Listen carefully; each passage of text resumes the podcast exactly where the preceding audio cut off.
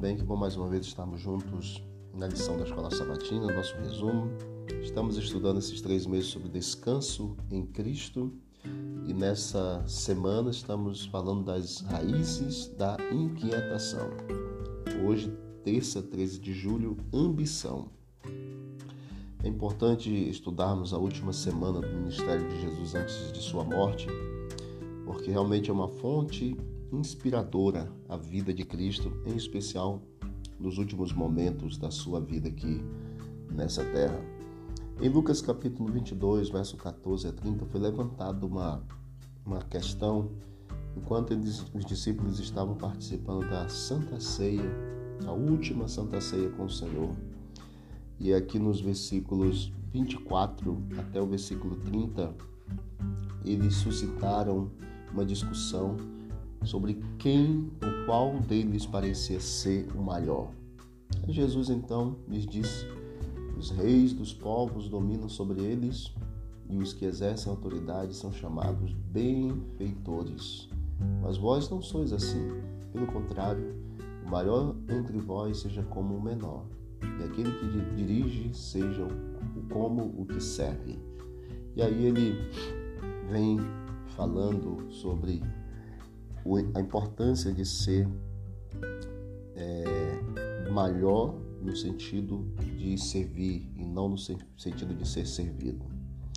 O coração dos discípulos ganancioso estava corrompido. Eles não haviam entendido o real sentido do reino de Deus.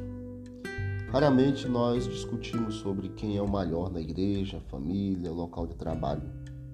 Até mesmo podemos pensar muitas vezes sobre isso.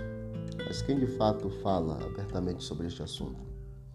Aquela não havia sido a primeira vez que essa questão havia sido levantada na comunidade dos seguidores de Jesus.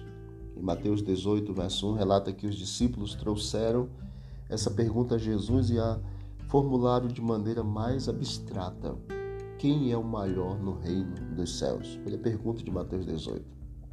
A resposta de Cristo envolveu uma lição muito prática. Depois de chamar uma criança, ele a colocou no centro do grupo. As pessoas arregalaram os olhos e levantaram as sobrancelhas. A ação de Jesus exigia uma explicação. Em Mateus 18, versículo 3, o mestre também ofereceu esta explicação. Em verdade lhes digo, se vocês não se converterem e não se tornarem como crianças, de maneira nenhuma entrarão no reino dos céus. A conversão ela é fundamental. Para encontrarmos o descanso em Cristo, precisamos de, uma ajuda externa. De repente, percebemos que não podemos depender de nós mesmos, mas precisamos confiar em Jesus Cristo. Vivenciamos uma transformação de nossos valores e ambições. Jesus disse: Confie em mim e dependam de mim como esta criança. A verdadeira grandeza é abrir mão de seus direitos e abraçar os valores do reino eterno. Os discípulos ainda não tinham aprendido essa lição quando Jesus realizou a última ceia com eles. Suas disputas e rivalidades arruinaram o momento de comunhão que jamais eles participariam juntos com Cristo. Isso aconteceu depois que os discípulos estiveram com Jesus durante anos, ministrando com eles, aprendendo aos pés de Cristo.